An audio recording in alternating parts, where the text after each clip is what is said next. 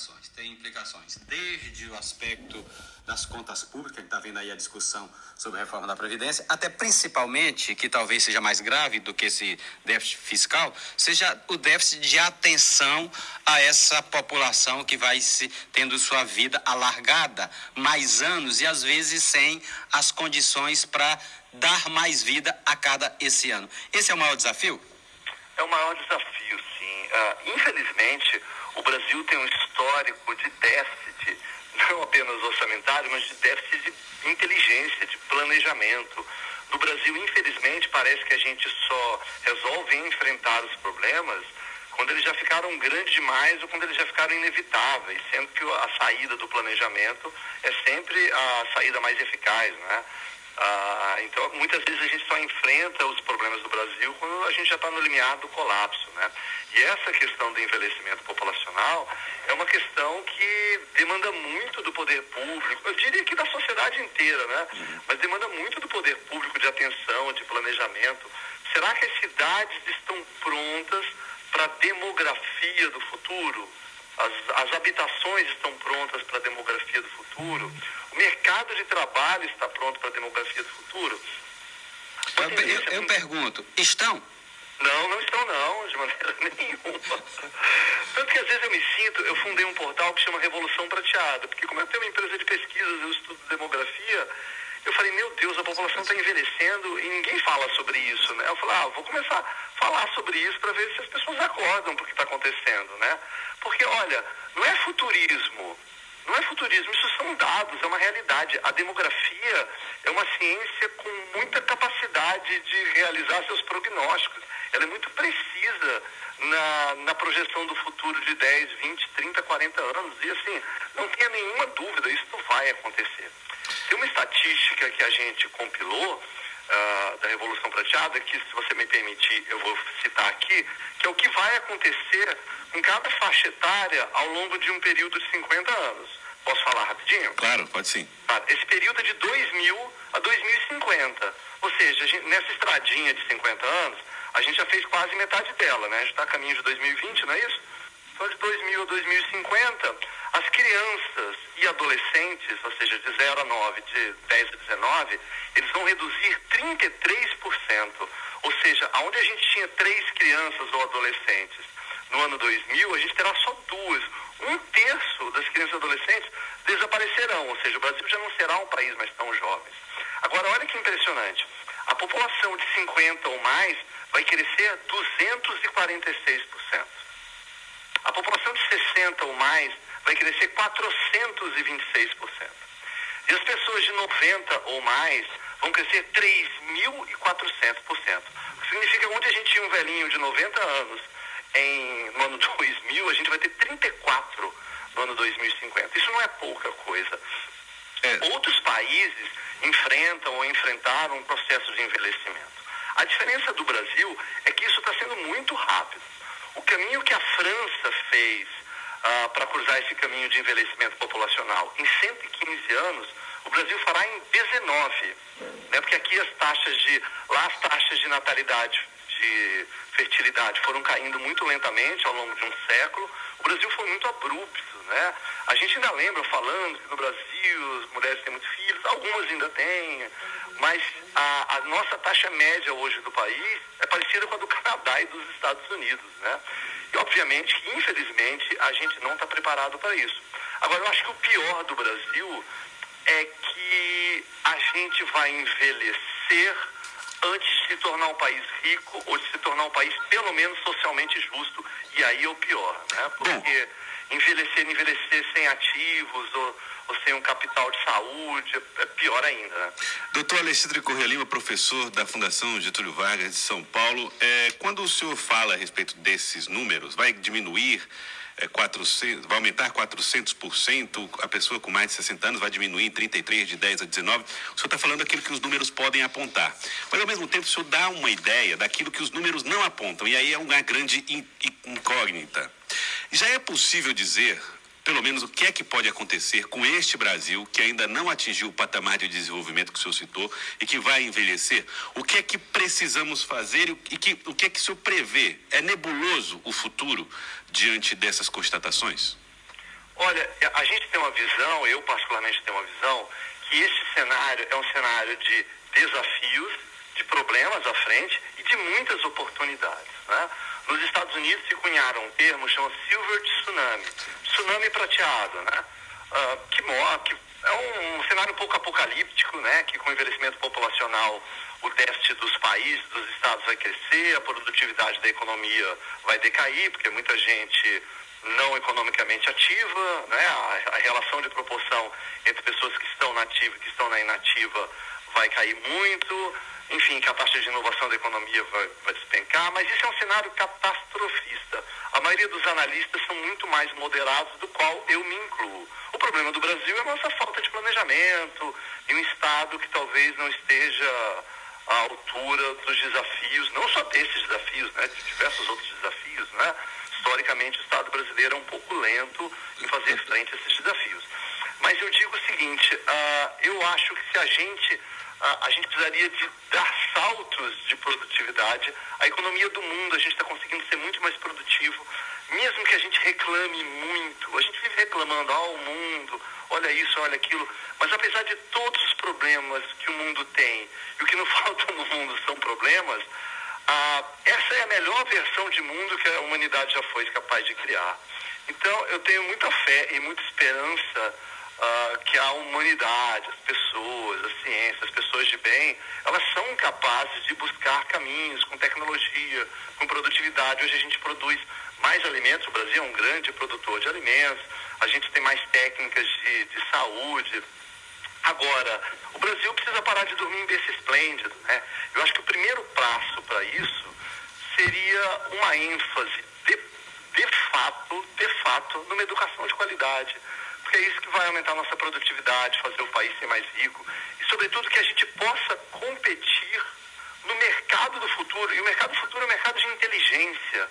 Não é, não é um mercado só braçal, é um mercado da inteligência, da computação, da, da, da, tecnologia, né? E a gente precisa preparar nossas crianças. Pode parecer curioso, pode parecer curioso que eu fale em crianças num tema sendo que é envelhecimento populacional, mas não, né? As novas gerações precisam estar aptas a, a, tocar esse país a fazer desse país a grande nação que ela precisa ser, entendeu? Uhum. A gente não, não precisa ser escravo ou refém de nenhuma tendência futura, né? A gente tem tudo para ser um país próspero, mas é preciso fazer uma lição de casa e não esperar o futuro chegar e se lamentar depois.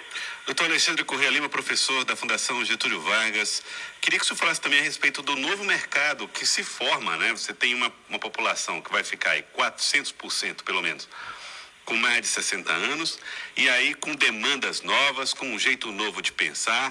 Uh, acabou aquela ideia de que com 60 anos agora é cadeira de balanço e cestinha de crochê. Uh, esse, novo, esse novo jeito de, entre aspas, ser idoso, uh, já alertou o mercado para um novo tipo de consumidor, por exemplo?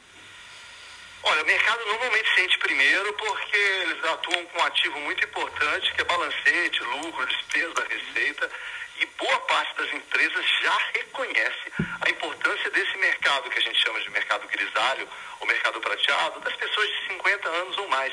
Eles são uma categoria super expressiva de consumo no Brasil. As pessoas são muito preconceituosas, às vezes, imaginam pessoas mais maduras e acham que é consumo de remédio, consumo de plano de saúde, e não é isso. Eles são alguns dos melhores clientes do segmento financeiro, tem 50 ou mais, que compram os carros mais caros, são 50 ou mais, que mais viajam dentro do Brasil e exterior, é gente de 50 ou mais, que compram imóveis, é gente de 50 ou mais. Ou seja, apesar de a gente ter muita heterogeneidade, ter pessoas de mais idade em situação difícil economicamente, no Brasil tem de tudo, o Brasil é heterogêneo, de um modo geral, essa categoria de pessoas, de consumidores de 50 anos de idade para cima, é uma categoria afluente do ponto de vista financeiro e não apenas no Brasil. Tem um estudo que foi feito em 2017 uh, ah, que estimou que o potencial de consumo dos brasileiros com 50 anos de idade ou mais é de 1,6 trilhão de reais por ano. Olha que loucura! É 1 trilhão e 600 bilhões de reais. Eles consomem e consomem muito. E vou falar mais: muitos dos produtos que os jovens consomem celulares, aparelhos eletrônicos, bicicleta, que os jovens consomem, eles são consumidos com o dinheiro, com o orçamento de alguém de 50 a mais, do seu avô, do seu pai, do seu tio, do seu padrinho. Ou seja, é um potencial de consumo gigantesco. Quero agradecer. Muito obrigado, doutor Alexandre Correia Lima, professor da Fundação Getúlio Vargas de São Paulo, especialista em administração de marketing e autor do livro Pesquisas de Opinião Pública. Muito obrigado pela participação conosco aqui no Acorda Piauí. Uma alegria enorme participar. Muito obrigado. Agora são 7 horas e 23 minutos. Acorda Piauí. E o Grupo Cidade.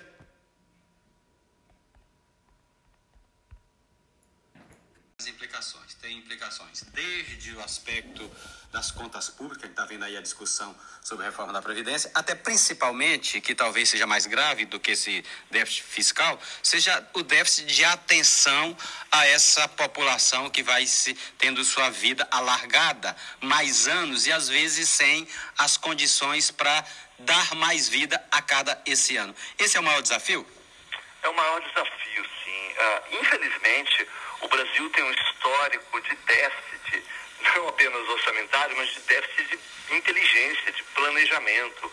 No Brasil, infelizmente, parece que a gente só resolve enfrentar os problemas quando eles já ficaram grandes demais ou quando eles já ficaram inevitáveis, sendo que a saída do planejamento é sempre a saída mais eficaz, né? Ah, então, muitas vezes a gente só enfrenta os problemas do Brasil quando a gente já está no limiar do colapso, né? E essa questão do envelhecimento populacional é uma questão que demanda muito do poder público, eu diria que da sociedade inteira, né? Mas demanda muito do poder público de atenção, de planejamento. Será que as cidades estão prontas para a demografia do futuro? As, as habitações estão prontas para a demografia do futuro? Mercado de trabalho está pronto para a demografia do futuro? Eu, eu, eu pergunto, estão? Não, não estão não, de maneira nenhuma. Tanto que às vezes eu me sinto, eu fundei um portal que chama Revolução Prateada, porque como eu tenho uma empresa de pesquisas, eu estudo demografia, eu falei, meu Deus, a população está envelhecendo e ninguém fala sobre isso, né? Eu falei, ah, vou começar a falar sobre isso para ver se as pessoas acordam para o que está acontecendo, né? Porque, olha, não é futurismo, não é futurismo, isso são dados, é uma realidade. A demografia é uma ciência com muita capacidade de realizar seus prognósticos. Ela é muito precisa na, na projeção do futuro de 10, 20, 30, 40 anos. E assim, não tenha nenhuma dúvida, isso vai acontecer. Tem uma estatística que a gente compilou uh, da Revolução Prateada, que se você me permitir, eu vou citar aqui, que é o que vai acontecer em cada faixa etária ao longo de um período de 50 anos. Posso falar rapidinho? Claro, pode sim. Ah, esse período é de 2000 a 2050. Ou seja, gente, nessa estradinha de 50 anos, a gente já fez quase metade dela, né? A gente está a caminho de 2020, não é isso? Então, de 2000 a 2050, as crianças e adolescentes, ou seja, de 0 a 9, de 10 a 19, eles vão reduzir 33%. Ou seja, onde a gente tinha três crianças ou adolescentes no ano 2000, a gente terá só duas. Um terço das crianças e adolescentes desaparecerão, ou seja, o Brasil já não será um país mais tão jovem. Agora, olha que impressionante. A população de 50 ou mais vai crescer 246%. A população de 60 ou mais vai crescer 426%. E as pessoas de 90 ou mais vão crescer 3.400%. Significa que onde a gente tinha um velhinho de 90 anos em, no ano 2000, a gente vai ter 34 no ano 2050. Isso não é pouca coisa. É. Outros países enfrentam ou enfrentaram um processo de envelhecimento. A diferença do Brasil é que isso está sendo muito rápido.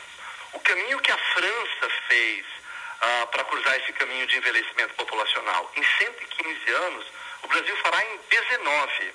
Né? Porque aqui as taxas de. Lá as taxas de natalidade, de fertilidade foram caindo muito lentamente ao longo de um século. O Brasil foi muito abrupto. Né? A gente ainda lembra falando que no Brasil as mulheres têm muitos filhos, algumas ainda têm, mas a, a, nossa taxa média hoje do país é parecida com a do Canadá e dos Estados Unidos. Né? E obviamente que, infelizmente, a gente não está preparado para isso.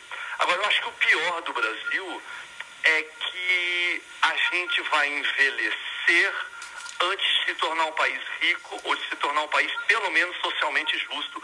E aí é o pior, né? Porque envelhecer, envelhecer sem ativos ou, ou, sem um capital de saúde é pior ainda, né?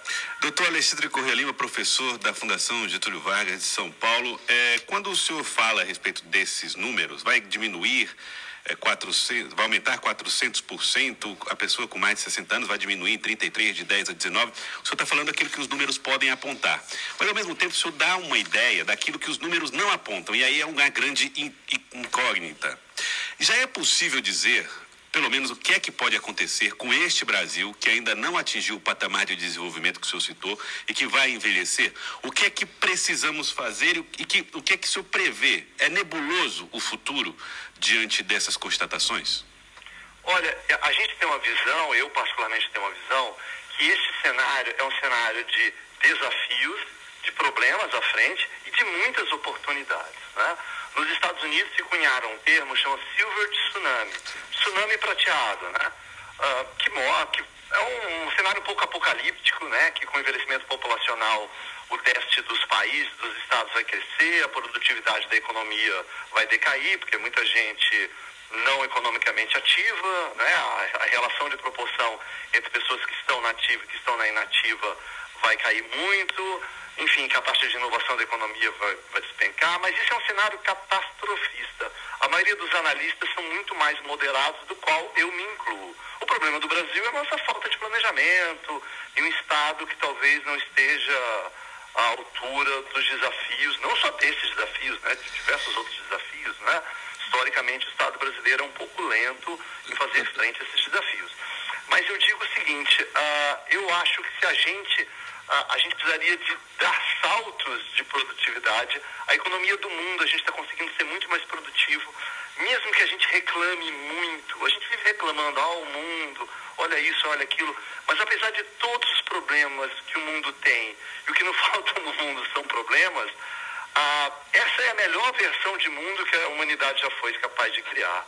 Então, eu tenho muita fé e muita esperança uh, que a humanidade, as pessoas, a ciência, as pessoas de bem, elas são capazes de buscar caminhos com tecnologia, com produtividade. Hoje a gente produz mais alimentos, o Brasil é um grande produtor de alimentos, a gente tem mais técnicas de, de saúde.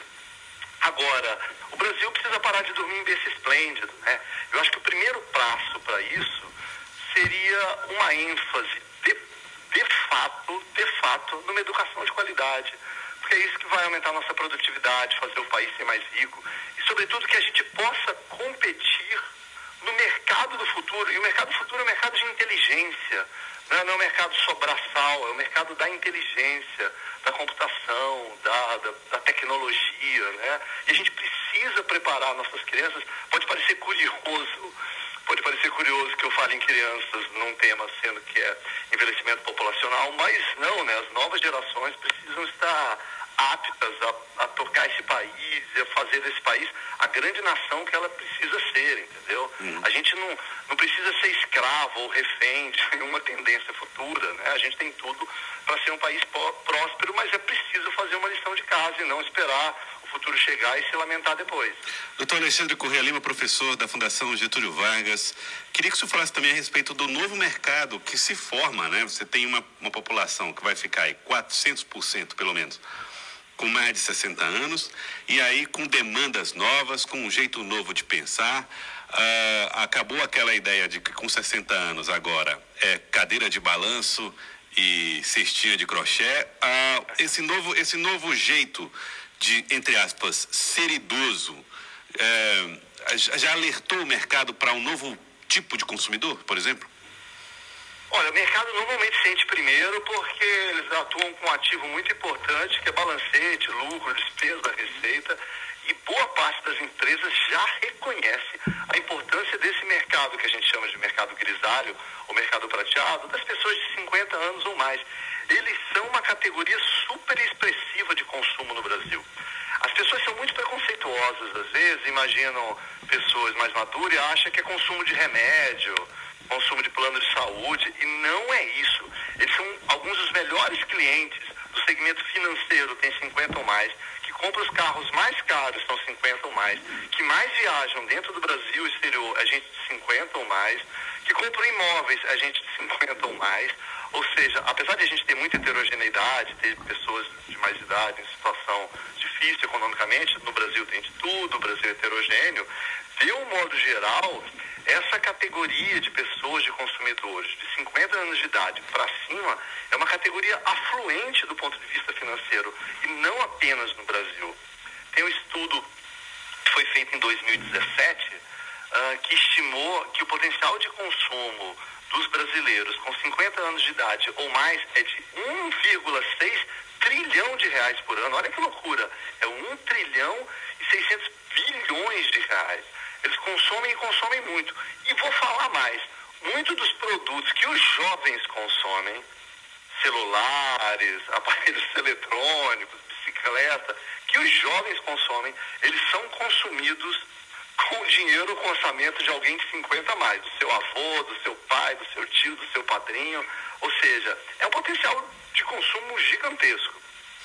Quero agradecer. Muito obrigado, doutor Alexandre Correia Lima, professor da Fundação Getúlio Vargas de São Paulo, especialista em administração de marketing e autor do livro Pesquisas de Opinião Pública. Muito obrigado pela participação conosco aqui no Acorda Piauí. Uma alegria enorme participar. Muito obrigado. Agora são 7 horas e 23 minutos. Acorda Piauí. E o Grupo Cidade.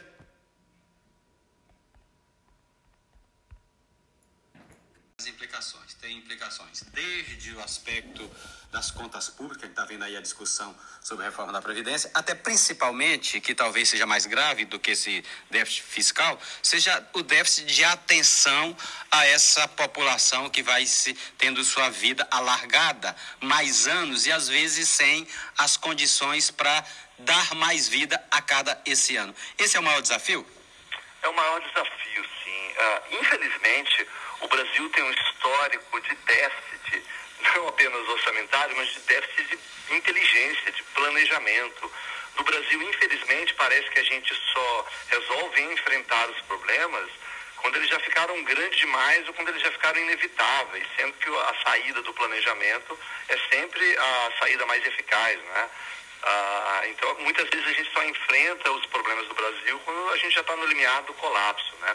E essa questão do envelhecimento populacional é uma questão que demanda muito do poder público, eu diria que da sociedade inteira, né? Mas demanda muito do poder público de atenção, de planejamento. Será que as cidades estão prontas para a demografia do futuro? As, as habitações estão prontas para a demografia do futuro?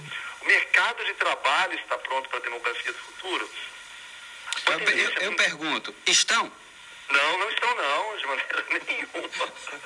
Tanto que às vezes eu me sinto, eu fundei um portal que chama Revolução Prateada, porque como eu tenho uma empresa de pesquisas, eu estudo demografia, eu falei, meu Deus, a população está envelhecendo e ninguém fala sobre isso, né? Eu falei, ah, vou começar a falar sobre isso para ver se as pessoas acordam para o que está acontecendo, né? Porque, olha, não é futurismo, não é futurismo, isso são dados, é uma realidade. A demografia é uma ciência com muita capacidade de realizar seus prognósticos. Ela é muito precisa na, na projeção do futuro de 10, 20, 30, 40 anos. E assim, não tenha nenhuma dúvida, isso vai acontecer. Tem uma estatística que a gente compilou uh, da Revolução Prateada, que se você me permitir, eu vou citar aqui, que é o que vai acontecer em cada faixa etária ao longo de um período de 50 anos. Posso falar rapidinho? Claro, pode sim. Ah, esse período é de 2000 a 2050. Ou seja, gente, nessa estradinha de 50 anos, a gente já fez quase metade dela, né? A gente está a caminho de 2020, não é isso? Então, de 2000 a 2050, as crianças e adolescentes, ou seja, de 0 a 9, de 10 a 19, eles vão reduzir 33%. Ou seja, onde a gente tinha três crianças ou adolescentes no ano 2000, a gente terá só duas. Um terço das crianças e adolescentes desaparecerão, ou seja, o Brasil já não será um país mais tão jovem. Agora, olha que impressionante. A população de 50 ou mais vai crescer 246%. A população de 60 ou mais vai crescer 426%. E as pessoas de 90 ou mais vão crescer 3.400%. O que significa que onde a gente tinha um velhinho de 90 anos em, no ano 2000, a gente vai ter 34 no ano 2050. Isso não é pouca coisa. É. Outros países enfrentam ou enfrentaram um processo de envelhecimento. A diferença do Brasil é que isso está sendo muito rápido. O caminho que a França fez ah, para cruzar esse caminho de envelhecimento populacional em 115 anos, o Brasil fará em 19. Né? Porque aqui as taxas de. Lá as taxas de natalidade, de fertilidade foram caindo muito lentamente ao longo de um século. O Brasil foi muito abrupto. Né? A gente ainda lembra falando que no Brasil as mulheres têm muitos filhos, algumas ainda têm, mas a, a, nossa taxa média hoje do país é parecida com a do Canadá e dos Estados Unidos. Né? E obviamente, infelizmente, a gente não está preparado para isso. Agora, eu acho que o pior do Brasil é que a gente vai envelhecer antes de se tornar um país rico ou de se tornar um país pelo menos socialmente justo. E aí é o pior, né? Porque envelhecer, envelhecer sem ativos ou, ou sem um capital de saúde é pior ainda, né? Doutor Alexandre Correia Lima, professor da Fundação Getúlio Vargas de São Paulo, é, quando o senhor fala a respeito desses números, vai diminuir é, 400, vai aumentar 400%, a pessoa com mais de 60 anos vai diminuir em 33, de 10 a 19. O senhor está falando aquilo que os números podem apontar. Mas, ao mesmo tempo, o senhor dá uma ideia daquilo que os números não apontam. E aí é uma grande incógnita. Já é possível dizer pelo menos o que é que pode acontecer com este Brasil que ainda não atingiu o patamar de desenvolvimento que o senhor citou e que vai envelhecer? O que é que precisamos fazer e que, o que é que o senhor prevê? É nebuloso o futuro diante dessas constatações? Olha, a gente tem uma visão, eu particularmente tenho uma visão, que esse cenário é um cenário de desafios, de problemas à frente e de muitas oportunidades. Né? Nos Estados Unidos se cunharam um termo chamado Silver Tsunami, tsunami prateado, né? Uh, que, que é um, cenário um pouco apocalíptico, né? Que com o envelhecimento populacional o déficit dos países, dos estados vai crescer, a produtividade da economia vai decair, porque muita gente não economicamente ativa, né? a, a relação de proporção entre pessoas que estão na ativa e que estão na inativa vai cair muito, enfim, que a taxa de inovação da economia vai, vai despencar, mas isso é um cenário catastrofista. A maioria dos analistas são muito mais moderados, do qual eu me incluo. O problema do Brasil é a nossa falta de planejamento e um Estado que talvez não esteja à altura dos desafios, não só desses desafios, né, de diversos outros desafios, né? Historicamente, o Estado brasileiro é um pouco lento em fazer frente a esses desafios. Mas eu digo o seguinte, uh, eu acho que se a gente a, gente precisaria de dar saltos de produtividade. A economia do mundo, a gente está conseguindo ser muito mais produtivo, mesmo que a gente reclame muito. A gente vive reclamando, ah, o mundo, olha isso, olha aquilo. Mas apesar de todos os problemas que o mundo tem, e o que não falta no mundo são problemas, ah, essa é a melhor versão de mundo que a humanidade já foi capaz de criar. Então, eu tenho muita fé e muita esperança uh, que a humanidade, as pessoas, a ciência, as pessoas de bem, elas são capazes de buscar caminhos com tecnologia, com produtividade. Hoje a gente produz mais alimentos, o Brasil é um grande produtor de alimentos, a gente tem mais técnicas de, de saúde. Agora, o Brasil precisa parar de dormir em berço esplêndido. Né? Eu acho que o primeiro passo para isso seria uma ênfase de, de fato, de fato, numa educação de qualidade porque é isso que vai aumentar a nossa produtividade, fazer o país ser mais rico e, sobretudo, que a gente possa competir no mercado do futuro. E o mercado do futuro é um mercado de inteligência, não é, não é um mercado só braçal, é o um mercado da inteligência, da computação, da, da, da, tecnologia. Né? E a gente precisa preparar nossas crianças. Pode parecer curioso, pode parecer curioso que eu fale em crianças num tema sendo que é envelhecimento populacional, mas não, né? As novas gerações precisam estar aptas a, a, tocar esse país a fazer desse país a grande nação que ela precisa ser, entendeu? Uhum. A gente não, não precisa ser escravo ou refém de nenhuma tendência futura, né? A gente tem tudo para ser um país próspero, mas é preciso fazer uma lição de casa e não esperar futuro chegar e se lamentar depois. Doutor Alexandre Correia Lima, professor da Fundação Getúlio Vargas, queria que o senhor falasse também a respeito do novo mercado que se forma, né? Você tem uma, uma população que vai ficar aí 400% pelo menos com mais de 60 anos, e aí com demandas novas, com um jeito novo de pensar. Uh, acabou aquela ideia de que com 60 anos agora é cadeira de balanço e cestinha de crochê. Ah, esse, novo, esse novo jeito de, entre aspas, ser idoso, é, já alertou o mercado para um novo tipo de consumidor, por exemplo? Olha, o mercado normalmente sente primeiro porque eles atuam com um ativo muito importante, que é balancete, lucro, despesa receita, e boa parte das empresas já reconhece a importância desse mercado que a gente chama de mercado grisalho, ou mercado prateado, das pessoas de 50 anos ou mais. Eles são uma categoria super expressiva de consumo no Brasil. As pessoas são muito preconceituosas, às vezes, imaginam pessoas mais maduras e acham que é consumo de remédio, consumo de plano de saúde, e não é isso. Eles são alguns dos melhores clientes do segmento financeiro, tem 50 ou mais, que compram os carros mais caros, são 50 ou mais, que mais viajam dentro do Brasil e exterior, a gente de 50 ou mais, que compram imóveis, a gente de 50 ou mais. Ou seja, apesar de a gente ter muita heterogeneidade, ter pessoas de mais idade em situação difícil economicamente, no Brasil tem de tudo, o Brasil é heterogêneo, de um modo geral, essa categoria de pessoas, de consumidores de 50 anos de idade para cima, é uma categoria afluente do ponto de vista financeiro e não apenas no Brasil. Tem um estudo que foi feito em 2017 uh, ah, que estimou que o potencial de consumo dos brasileiros com 50 anos de idade ou mais é de 1,6 trilhão de reais por ano. Olha que loucura! É 1 trilhão e 600 bilhões de reais. Eles consomem e consomem muito. E vou falar mais. Muitos dos produtos que os jovens consomem, celulares, aparelhos eletrônicos, bicicleta, que os jovens consomem, eles são consumidos com o dinheiro, com o orçamento de alguém de 50 a mais, do seu avô, do seu pai, do seu tio, do seu padrinho. Ou seja, é um potencial de consumo gigantesco. Quero agradecer. Muito obrigado, doutor Alexandre Correia Lima, professor da Fundação Getúlio Vargas de São Paulo, especialista em administração de marketing e autor do livro Pesquisas de Opinião Pública. Muito obrigado pela participação conosco aqui no Acorda Piauí. Uma alegria enorme participar. Muito obrigado. Agora são 7 horas e 23 minutos. Acorda Piauí. E o Grupo Cidade.